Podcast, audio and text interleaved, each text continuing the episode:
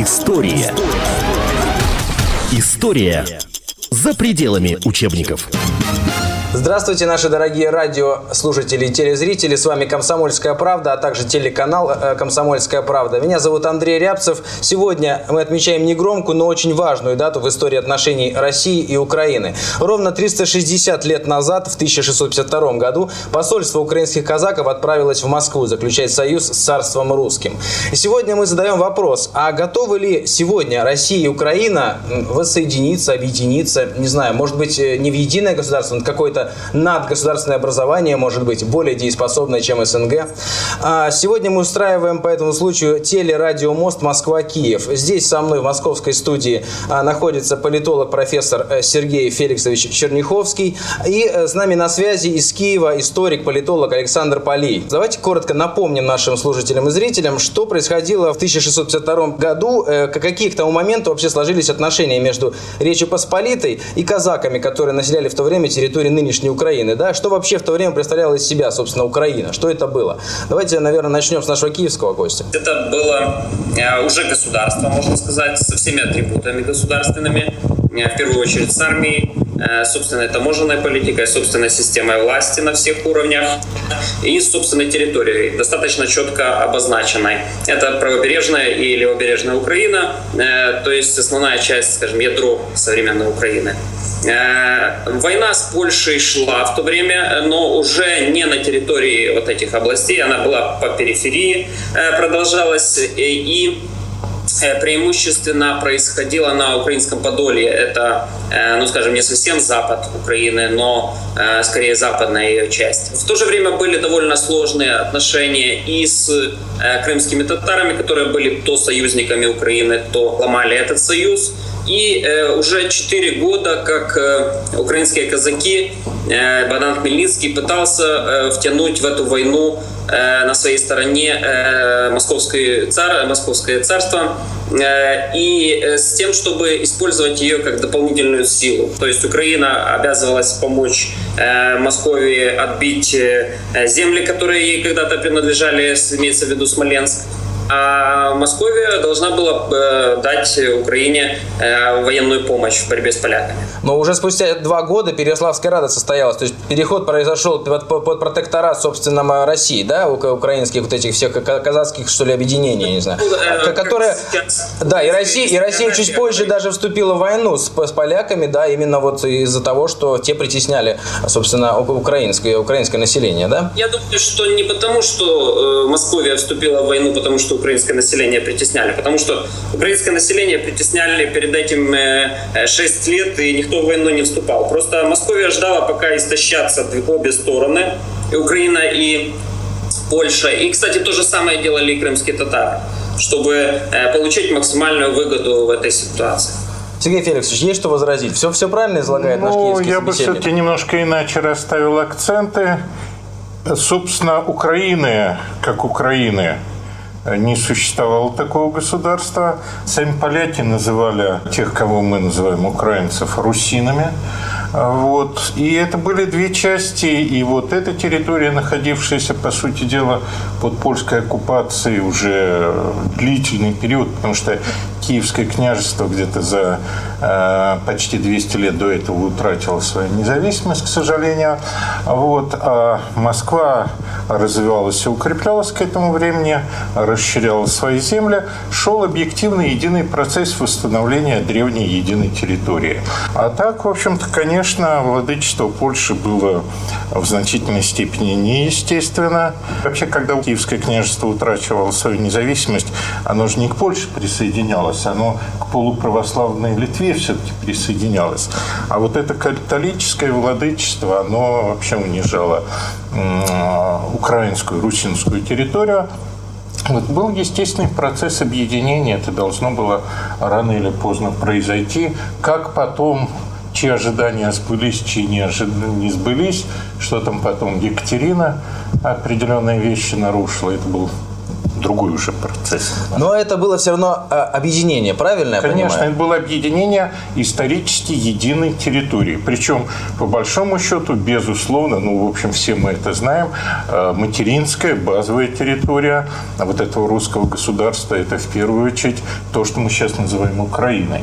Просто вот так исторически получилось, что весь этот процесс объединения, разъединения, объединения, ну, вот северо-восточным землям больше повезло, они э, как бы не прекращали своего относительно независимого существования, а вот э, с Киевским княжеством случилась эта трагедия, но это отдельная большая история. Это одно одно историческое пространство. Собственно, почему перемещается в свое время центр вот на эти наши земли? Москва, это же понятно, это приграничная такая крепостца небольшая когда-то, построена, кстати, великим киевским князем в конечном счете. Это когда великий киевский князь на тот момент Андрей, он решает там в сложных отношениях перенести свою ставку во Владимир. Реально это чуть там ближе даже оказалось, чем Владимир Киеву. Вот. Но очень сложный, трагический процесс, э, процесс, который сейчас находится в достаточно трагической фазе. Это было объединение единого народа. Я не согласился бы с целым рядом тезисов, которые прозвучали. Казаки тогда, которых действительно тогда называли русинами, многих, э, они не считали себя одним народом с нынешними русскими, которые тогда назывались у нас московита.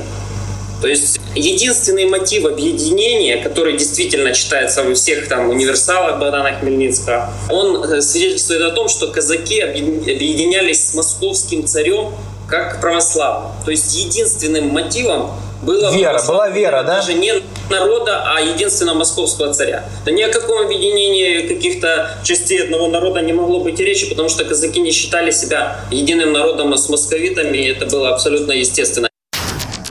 История за пределами учебников. Дело в том, что вообще самоидентификация русского народа, в широком смысле слова русского, это именно вера не этническое начало. Все эти народы более или менее были полиэтничны. А, на разных этапах включали в себя а, разные народы, хотя скрепляющим, конечно, были славяне. Ну вот три э, племенные эти союза Вятичи, Кривичи, Поляне, а, безусловно. Но становление русской нации шло вокруг тогда идеи православия. Это связано еще с более глубокими психологическими корнями. Вот я бы сказал, что было это название Малоросы, тоже немного унижающее Украину. На самом деле это Старороссия. Вот есть Старороссия, есть Великая Россия, есть Белоруссия. А, значит, э, в своем так или иначе э, многообразии и единстве. Понятно. Э, это радио и телевидение «Комсомольская правда». Мы сегодня отмечаем негромкую, но очень важную дату в истории отношений России и Украины. Я говорю о 360-летии э, того момента, когда посольство украинских казаков отправилось в Москву заключать союз с царством русским. Ну и вот э, мы вызвали на такую вот дискуссию политолога, историка Александра Полия, киевского историка-политолога. И в этой студии, московской студии рядом со мной политолог-профессор Сергей Феликсович Черняховский. Это телерадиомост Москва-Киев. И вот я хочу спросить у наших э, собеседников, наших гостей, э, вот скажите, почему мы э, ну, несколько веков да, просуществовали совместно, э, последний век-то уж точно, в одном составе одного государства, э, почему Украина э, вдруг после развала осознала свою вот такую независимость, незалежность, да, устремилась вдруг в НАТО? Зачем? Вот это вопрос э, в первую очередь к Александру я, я бы хотел рисовать. Э, Украина, как э, это политическая этническая целостность, она сложилась достаточно давно на этих территориях. И естественно, что было желание какую, э, сохраниться. Любой народ, в том числе, я уверен, и русские, и другие народы России, они хотят, хотят самосохраниться.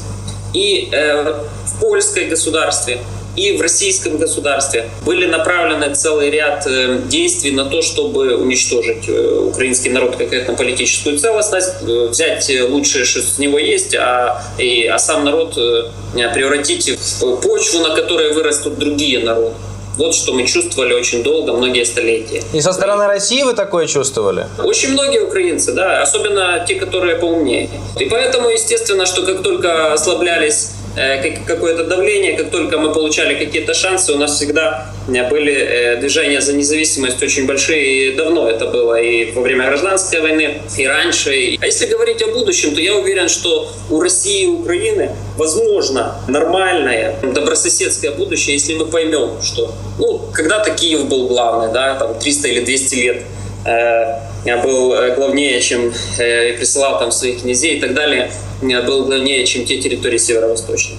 Э, какое-то время, последнее время, там 300 лет, э, была Москва главнее. Если мы после этого поймем, что мы можем жить как добрые соседи, у нас э, отпадет огромное количество проблем, и мы сможем, ну скажем, идти в этот мир более, более конкурентоспособными, не растрачиваясь на вот, эту, на вот это выяснение отношений, в то время, когда наши конкуренты нас обходят со всех сторон. Действительно, я считаю, что и Украина, и Белоруссия, э, и Россия, и народы по большому счету сейчас там Прибалтике говорят уже о том, как бы э, с Россией какие-то отношения заключать вместо Евросоюза, потому что оказалось слишком невыгодно, и все у них скупили. Естественно, это некое союзное государство.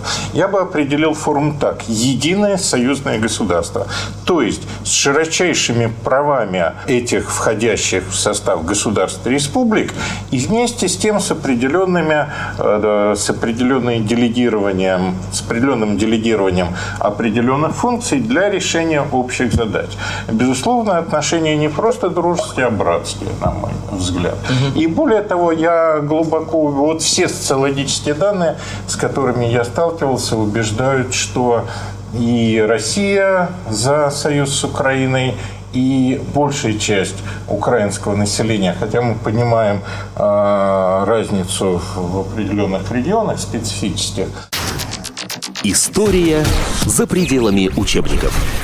А что касается того, разные народы или не разные, ну, вот, например, Евгений Киселев, ваш один из журналистов, вот, он недавно давал интервью, где он сказал, что Украина и Россия совершенно разные страны, категорически разные страны, э, которые э, очень сильно отличаются. И ему, чтобы понять это, насколько они сильно отличаются, он э, до сих пор, ну, первые несколько недель он был в шоке, а до сих пор он вот эту разницу, скажем так, улавливает. Мне кажется, что, ну, вот если смотреть чисто так э, ну, на, начиная там от народных обычаев, архитектуры и так далее, и заканчивая э, всем чем угодно, разница есть. И это не есть плохо.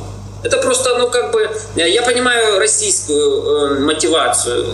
Хочется организовать вот это евразийское пространство э, для себя. И хочется подвести под это некоторую теоретическую базис. И вы знаете, Гегель когда-то говорил, что э, если, э, если факты противоречат моей теории, тем хуже для фактов. Вот многие российские деятели, к сожалению, действуют по этой же схеме. То есть они не хотят замечать э, совершенно очевидных вещей. Хотя я уверен, что русские ученые прекрасно знают, э, прекрасно знают, что и, даже национальная психология достаточно разная. А вы знаете, национальная психология это очень глубокая вещь. Это, ну, скажем, мне кажется, что между европейскими государствами небольшими современными национальной психологии очень небольшие различия.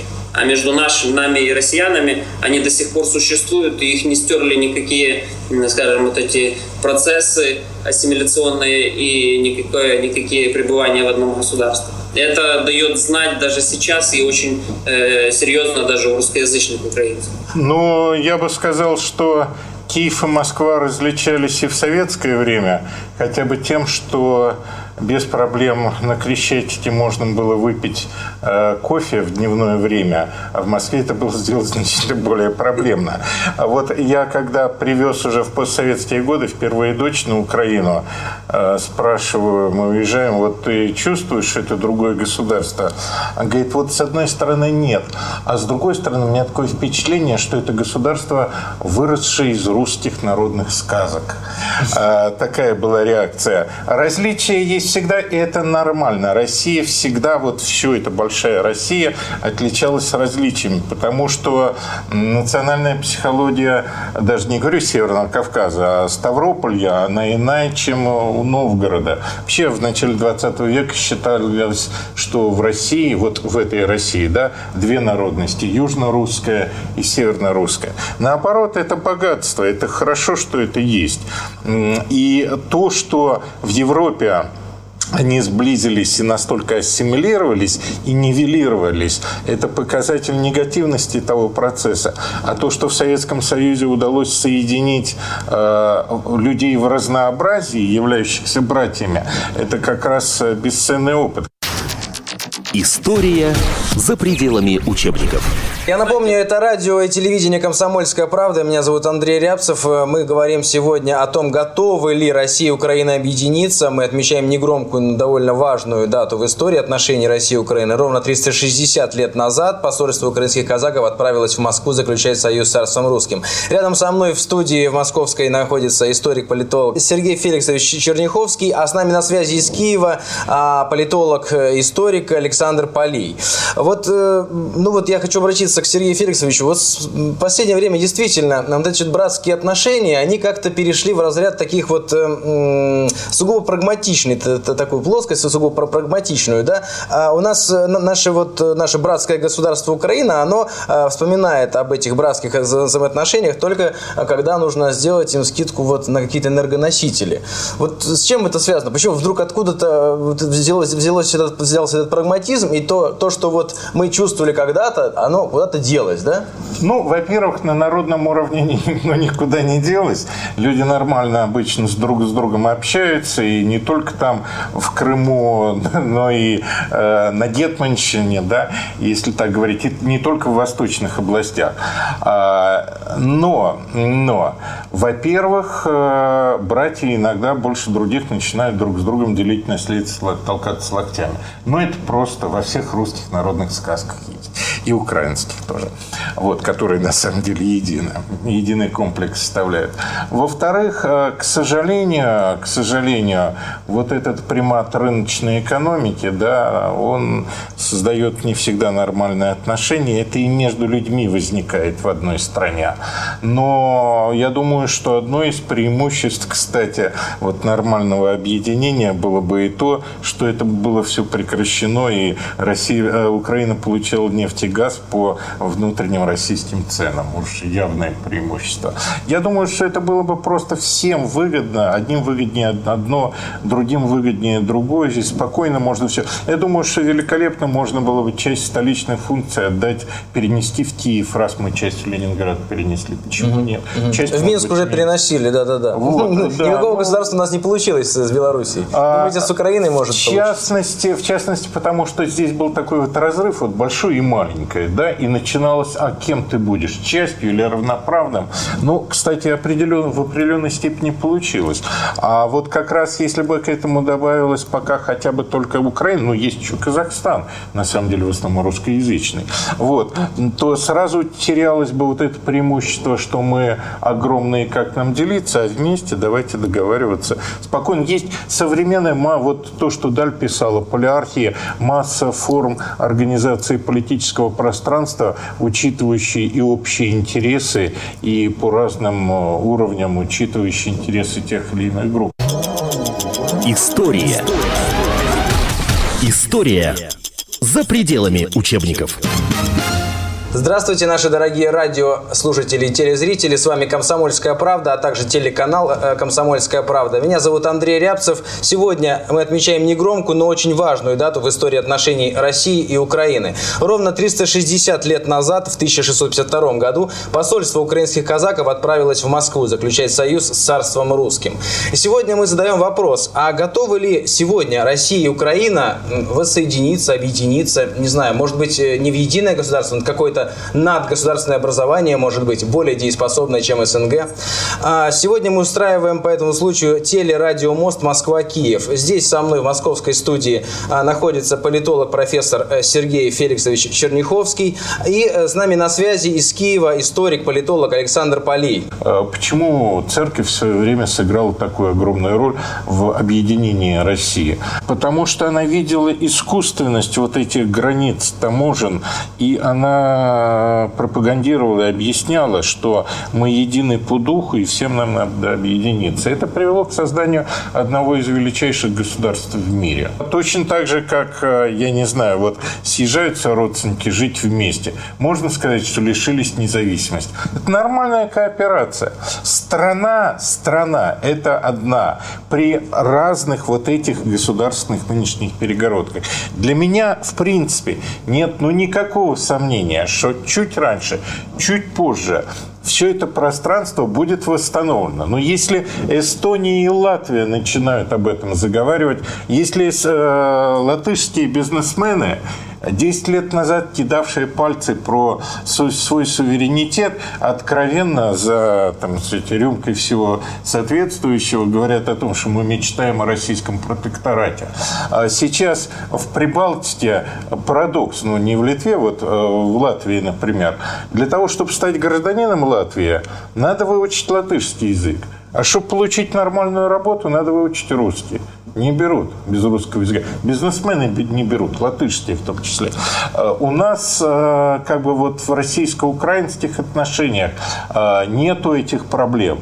То где у кого есть какая-то внутренняя культурная и прочая самобытность, э, ну и слава богу, еще раз говорю, что это есть, что это остается. И мы исторически сумели создать такие формы, которые ее сохраняли. Будет интеграция. Все эти искусственно создаваемые вопросы снимутся. И Украине не надо будет платить по международным ценам за газ. Вот, кстати, вы, вы заговорили о языке. Я бы хотел спросить у Александра Полея, нашего э, собеседника в Киеве. А Александр, скажите, а почему вот э, руководство нынешнего Украины не ввести бы второй э, государственный язык? Э, понимаете, ситуация такова, что мы рискуем оказаться в роли Ирландии, когда страна вроде бы независимая, а своего языка нет. Э, он очень длительное время поддавался огромным репрессиям, что бы там ни говорил э, мой уважаемый коллега, который сейчас говорил о многообразии и так далее. То есть было такое время, когда вот буквально 25 лет назад, когда в Киеве за то, что человек положил цветы там памятнику Шевченко, его загребали и садили в каталажку. Поэтому, э, вы знаете, у нас по, по, в этом вопросе, в языковом вопросе, существует сейчас очень хороший, мне кажется, баланс. То есть, где с одной стороны украинский язык это интегрирующий язык, государственный язык, а с другой стороны российский, он имеет все абсолютно права. Если вы приедете в Украину, вы увидите, что телеканалов большинство у нас вещают на русском языке. Ну, вот если вы посмотрите пакет, там и российские каналы, там и наши коммерческие, и другие. То есть большинство эфира, эфирного времени занимают русские телеканалы. При том, что э, украинские считают своим родным 67% или 68% населения Украины. И при этом у нас большинство газет, большинство журналов, большинство телевидения выходит на русском языке. То есть создалась такая ситуация, в которой русским абсолютно комфортно. Вот единственное, что они говорили, некоторые пророссийские движения в Крыму, о том, что нет на лекарствах э, каких-то, э, э, ну, не написано на русском языке. Так правительство ввело теперь правило, что на всех лекарствах пишутся не только на русском, а и на английском языке, на трех языках. То есть единственный вопрос, который их раздражал, возможно, кого-то, он уже давным-давно снят. То есть это все э, искусственно подогревается. А для нас потерять государственный статус единственного украинского языка, это значит потерять некую интегрирующую основу государственности. И вы знаете, вот видите, даже нынешняя власть, которую долго рассматривали как пророссийскую, она до сих пор не идет на эти вещи, потому что, очевидно, понимает, что в этом э, вопросе э, не все так, не все так просто. Э, и вы знаете, что касается объединения – вот это разговоры э, настойчивые об этом объединении, они нам э, со стороны российских партнеров, они нам кажутся довольно подозрительными, потому что, вы знаете, так что-то хорошее так не навязывают.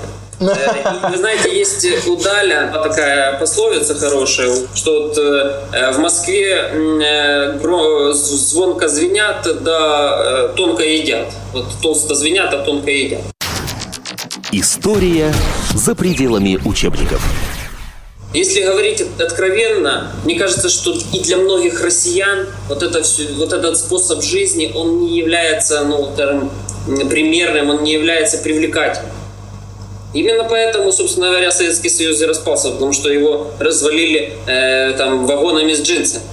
Откровенно говоря. То есть не был он, вот эта система, она не была способна стать привлекательной для разных, для очень разных частей э, общества. И э, поэтому мы смотрим в Европу, потому что при всех своих проблемах она сегодня является более, ну скажем, привлекательной для наследования. И вы знаете, э, украинцы не хотят получить шару никакую в Европу. Мы не хотим никаких дотаций. Мы не хотим, э, нам не нужно те дотации, которые получают поляки там, или другие народы в Европейском Союзе. Нам просто нужна возможность своими товарами нормально конкурировать на их рынке, чтобы нас пустили туда конкурировать на их рынке, и мы докажем делом, что страна является конкурентоспособной. Э, поэтому э, здесь не, не идет речь о какой-то шаре, идет речь о том, чтобы э, страна получила свое место в э, мировом распределении труда и в мировом хозяйстве более широком смысле. И чтобы э, страна получила свое лицо, наконец. Потому что очень долго вот это лицо э, намеренно затирали в, во время в Советском Союзе, где, э, так сказать, вот эта ассимиляторская политика, она была очень серьезно. И если вы посмотрите на сегодняшние российские этносы на те, в самой России, там же огромное количество, которые не владеют ни своим языком, не э, имеют какой-либо другой идентичности. Они просто люди, так сказать, Э, которые становятся, ну, не то чтобы русскими, а становятся людьми без идентичности. Ну, во-первых, я хотел сказать, что если кто-то чего-то боится, то действительно опасения надо рассеивать. И надо предоставлять гарантии, чтобы mm-hmm. боязни не было.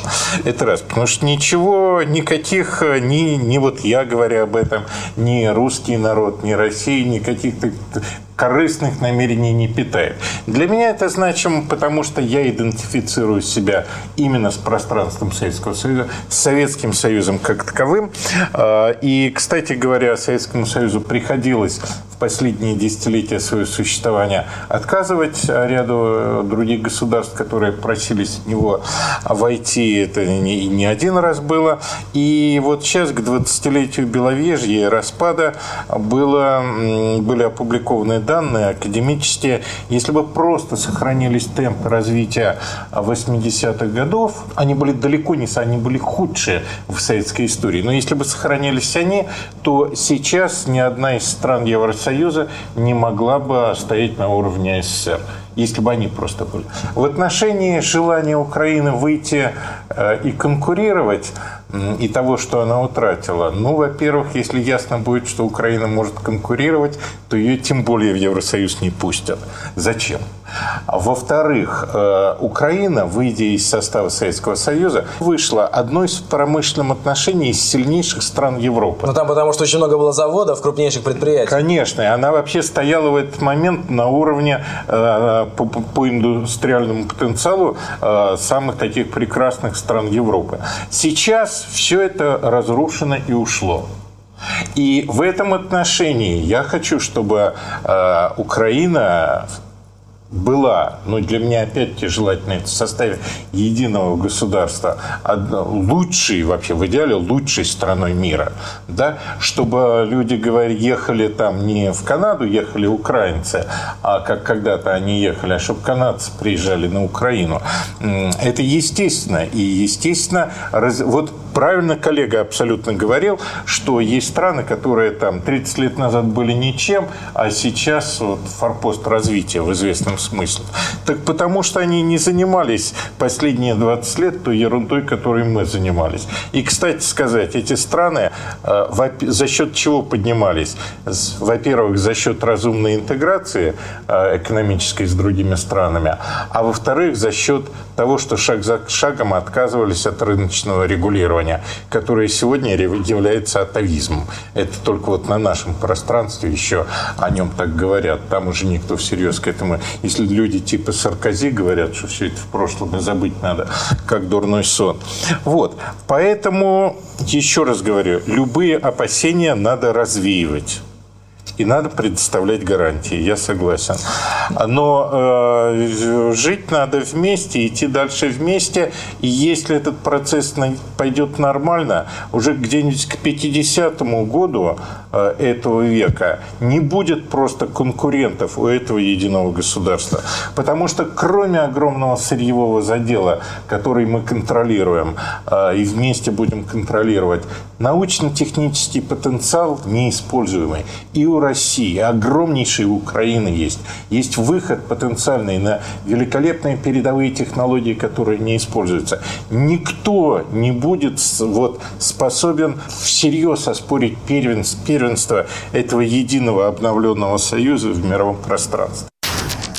История за пределами учебников. Остается у нас совсем немного времени. Вы говорили об опасениях. Одно из самых главных опасений, которые высказывают и власти, и некоторые граждане, что будет с НАТО? Украина туда вступит все-таки? Или это будет предметом торга, это вступление будет предметом торга еще многие-многие десятилетия? Ну, что касается НАТО, я думаю, что э, сейчас это наиболее э, конкурентоспособный военный альянс, который, в принципе, за небольшие взносы гарантирует э, европейским государствам, потенциально слабеньким европейским государствам, хороший уровень защиты. Защита от кого? Украине сейчас нужна защита от, от России, допустим? Я думаю, что у некоторых есть некоторые сентименты. Ну, Прибалтика, там, Польша, у них есть эти сентименты от России. Но, ну, в общем, безопасность это такая вещь, которая меняется очень сильно. То есть сегодня одни угрозы, завтра возникают другие, а у них уже есть готовый инструмент, как реагировать на эти угрозы. То есть, понимаете, они не готовы отказываться от этого. Многие европейцы. Вот посмотрите, как трещит Европейский Союз, а про НАТО, по сути, никто и не говорит. Будет ли Украина в НАТО? Я думаю, что экономически это для нас было бы выгодно. Если честно, и политически было бы выгодно. Почему? Потому что э, посмотрите, как э, строятся отношения сегодня России и Франции. России и Германии, России и Италии. Почему? Потому что они являются членами НАТО и они являются сильными партнерами. Россия с ними говорит на равных, она не пытается их подмять под себя. А мы своей слабостью, мы просто провоцируем долгое время к таким довольно нездоровым отношениям. Э, и что касается объединения на пространстве, вы знаете, вот вместо этих красивых замков Украина сейчас просит совсем немного. Всего лишь газ по рыночным европейским ценам. То есть газ так, как он стоит для Франции, там, для э, Германии. И мы не можем этого допроситься. Мы понимаем, что э, интересы, как бы там ни было, у каждого государства свои. И больше того, мы в Украине, я думаю, что абсолютное большинство украинцев не хотят никаких создавать проблем России в сфере безопасности. То есть, возможно, есть какие-то страны, которые ну, на свою голову ищут приключений и хотят создавать какие-то кому-то проблемы. Украина никому никаких проблем э, создавать не хотела, и когда даже шел, шел разговор о возможном вступлении Украины в НАТО, то говорилось о том, что мы готовы написать всяческие обязательства не размещения на нашей территории ни иностранных военных баз, ни про, не выступать никаким там оплотом антироссийским и так далее. Просто получить э, за небольшие деньги защиту. Это была э, мечта про натовских э, э, сил тогда в Украине. То есть даже наиболее радикальные силы не настроены на конфронтацию с Россией, потому что мы прекрасно понимаем, что это огромная страна, которая э, существует, из которой мы ну, соседи априори. То есть а, э, украинская мудрость, мне кажется, довольно правильная. Она состоит в том, чтобы не искать себе приключений с соседями и проблем, а искать и пытаться использовать каждый сантиметр нашей границы общей для э, развития страны и для развития обеих стран, для нормального. Потому что, вы знаете, мы будем э, вот в этих дискуссиях, вот в этих противоборствах, попытках там соединить несоединяемое, мы будем проводить время, а в, это, а в этот момент наши конкуренты уже очень далеко. Вы знаете, мир за последние 10 лет изменился и не в пользу России и Украины. А Все-таки большинство а, а, украинского народа, населения Украины против вступления в НАТО. Это раз. Во-вторых, вот прими сейчас НАТО Украину в свой состав, не исключено, через полгода придется украинским солдатам воевать где-то на берегах Армузского пролива в Иране. В отношении того, что может гарантировать НАТО, по ряду моментов аналитических и прочих я вам могу сказать, что если бы вдруг завтра э, России пришло в голову для защиты русскоязычного населения вести войска в Эстонию и Латвию, НАТО ограничилось бы резолюциями протеста никто воевать бы не стал. Я, э, поскольку мы говорим коротко, не буду обосновывать это в деталях. Но в чем, безусловно, прав коллега? В том, что мы теряем время. И Россия стала слабее, чем она была в составе Советского Союза, и Украина стала слабее. Мы теряем не только 10, а 20 лет и появляются новые центры силы. Поэтому мы действительно должны думать о том, как создать то общество совместное, которое сможет стать более конкурентным и лучшим, чем э, все эти западные и восточные центры силы. Это безусловно. Отличная идея. Спасибо большое. С нами были э, историк, политолог из Киева Александр Поли. Он был с нами на, на прямой связи. А рядом со мной в, в московской студии находился политолог профессор Сергей Феликсович Черняховский. Меня зовут Андрей Рябцев, и мы говорили о том, стоит ли сейчас и возможно ли это объединиться России и Украине. Мы отмечали негромкую, но очень важную дату в истории отношений России и Украины. 360 лет назад посольство украинских казаков отправилось в Москву заключать союз с царством русским. Оставайтесь с нами, это радио и телевидение «Комсомольская правда». Счастливо. История за пределами учебников.